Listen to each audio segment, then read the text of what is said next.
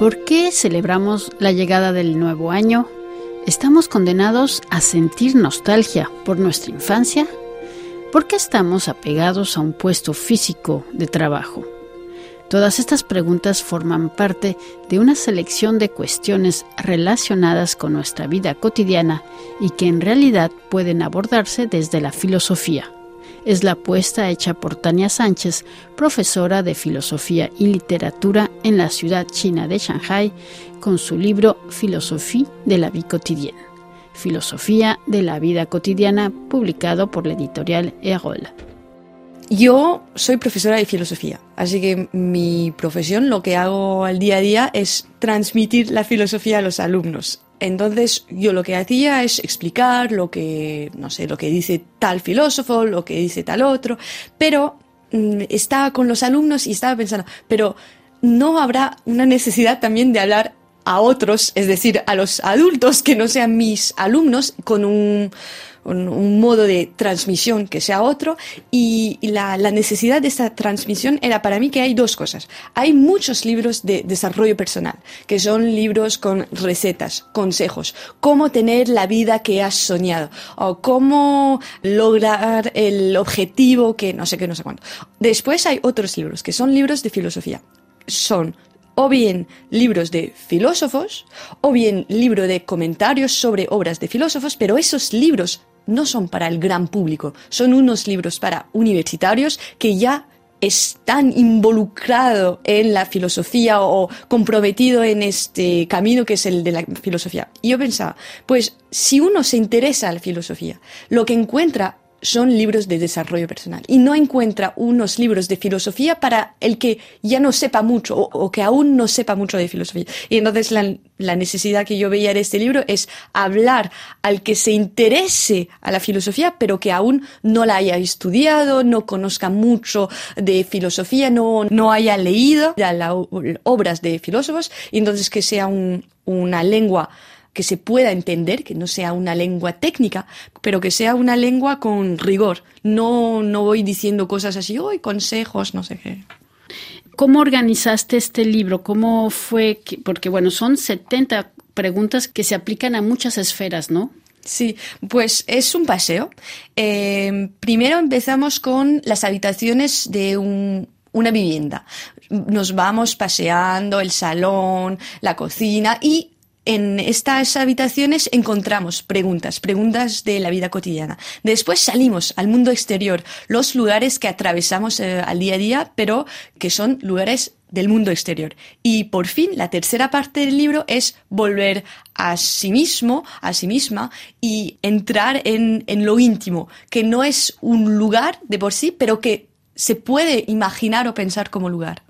Este, bueno, por ejemplo, voy a entrar ya de, lleno en algunas preguntas. Hay algunas muy, pues hasta incluso muy graciosas, ¿no? Por ejemplo, es que debemos tomar fotografías. Sí.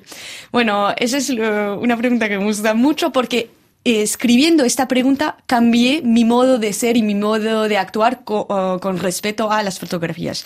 Em, todo empezó con un texto de Italo Calvino que se llama en italiano La folia del mirino, la, locura del objetivo, sería de, la cámara. Y lo que dice él es que ah, si, si hay un niño que se llama Pierino y sus padres sacan una foto, sacan una foto de Pierino porque no sé, su cara es graciosa o algo. Pues sacan una foto, pero el problema es que el instante que sigue este primer instante, quieren sacar otra foto, porque tiene otra cara Pierino. Y entonces empiezan a sacar foto de cada instante, no pueden parar de sacar fotos. Y si le tengo que, que decir en tres puntos, pues el problema que yo veo con la fotografía o las observaciones que tengo sería que primero eso, lo de cuando he inmortalizado a un instante, a un instante una vez, quiero inmortalizar el instante que sigue este instante. Y entonces voy sacando, sacando más y más fotos. El segundo eh, sería que la fotografía cambia el recuerdo que tengo de un momento, pero porque en vez de recordar este momento, recuerdo la foto que saqué. Y a veces en esta foto soy, estoy yo de pie, no sé dónde. Y entonces me acuerdo de algo que no he vivido, porque en la foto me puedo ver, pero en el recuerdo no me veo.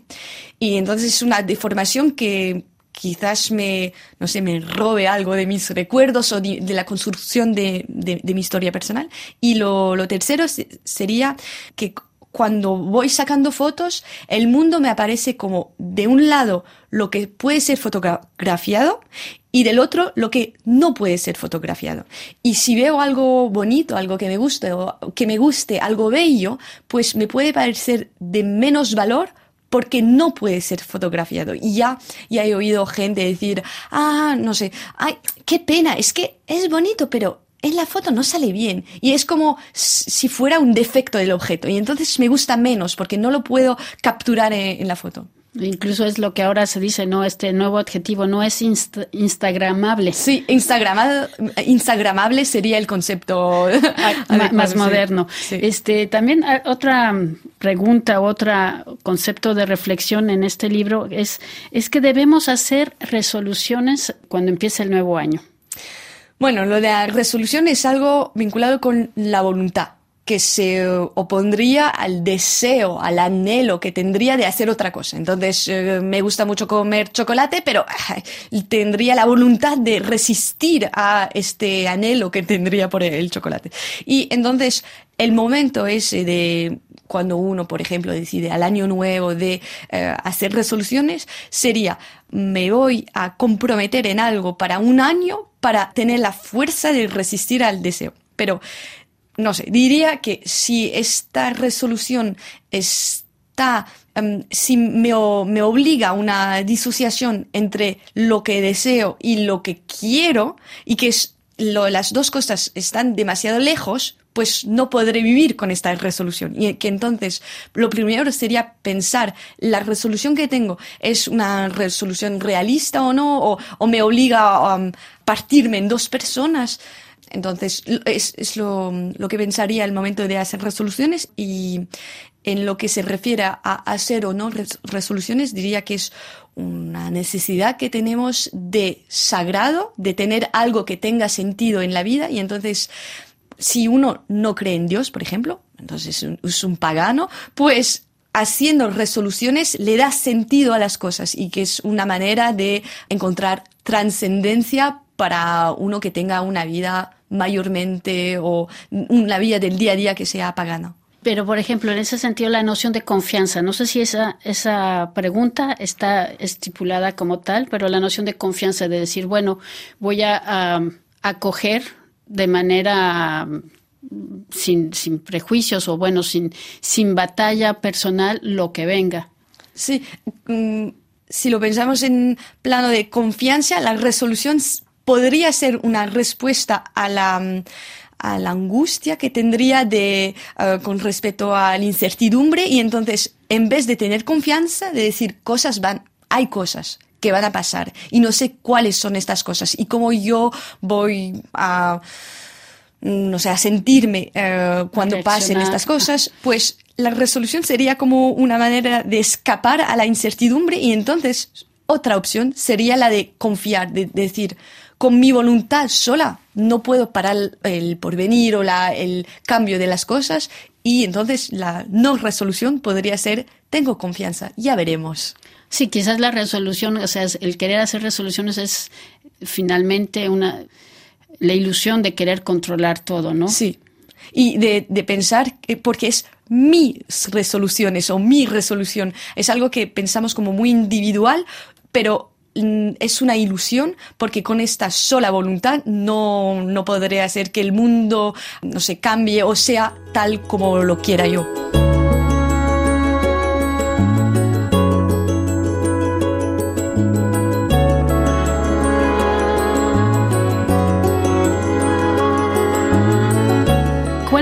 Bueno, el libro ya salió este, hace algunas semanas. ¿Cuáles han sido las reacciones? ¿Qué es, es que ha tenido correo del lector o qué es lo que le han preguntado? Lo que me dicen es que es algo original por ser tan cotidiano, porque Normalmente cuando hay un libro de filosofía así, gran público es un tema un poco exótico o algo como, uy, vamos a pensar en este objeto que nunca nadie ha pensado, no sé qué, pero que lo, la sorpresa es de descubrir algo que habla del ordinario, pero que cambia mucho la mirada que tenemos en, la, en el día a día. Y entonces, bueno, las personas que lo leen después me dicen, ay, pues estaba en la cocina, estaba haciendo algo y mira, estuve pensando en lo que, lo, lo que has escrito y, y, cambié el modo de actuar o, o, decidí, bueno, ya no lo haré así. O ahora lo hago, lo sigo haciendo, pero sé por qué lo hago o lo hago con conciencia o algo así. Sí, o sea, porque sí, este, en este en este índice de, preguntas precisamente hay un capítulo que es la, cocina, ¿no? Por ejemplo, las preguntas son eh, hay que hay que aprovechar de la vida a todo precio, hay que cultivar el gusto de la novedad, es que debemos amar a nuestra familia, por citar algunas preguntas. No sé si hay algún aspecto para terminar esta entrevista que usted quiere, o sea, una conclusión.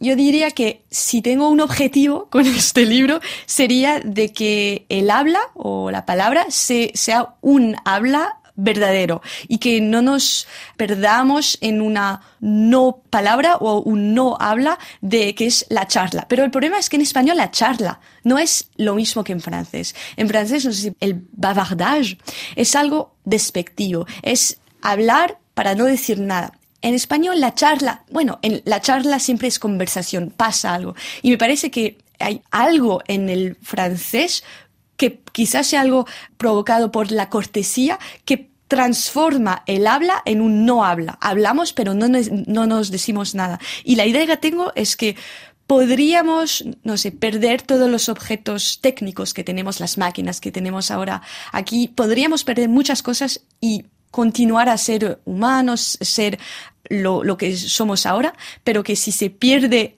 el habla, si cuando nos hablamos no nos hablamos, entonces hemos perdido la humanidad. Entonces el objetivo sería reconquistar el habla para hablar y decir algo.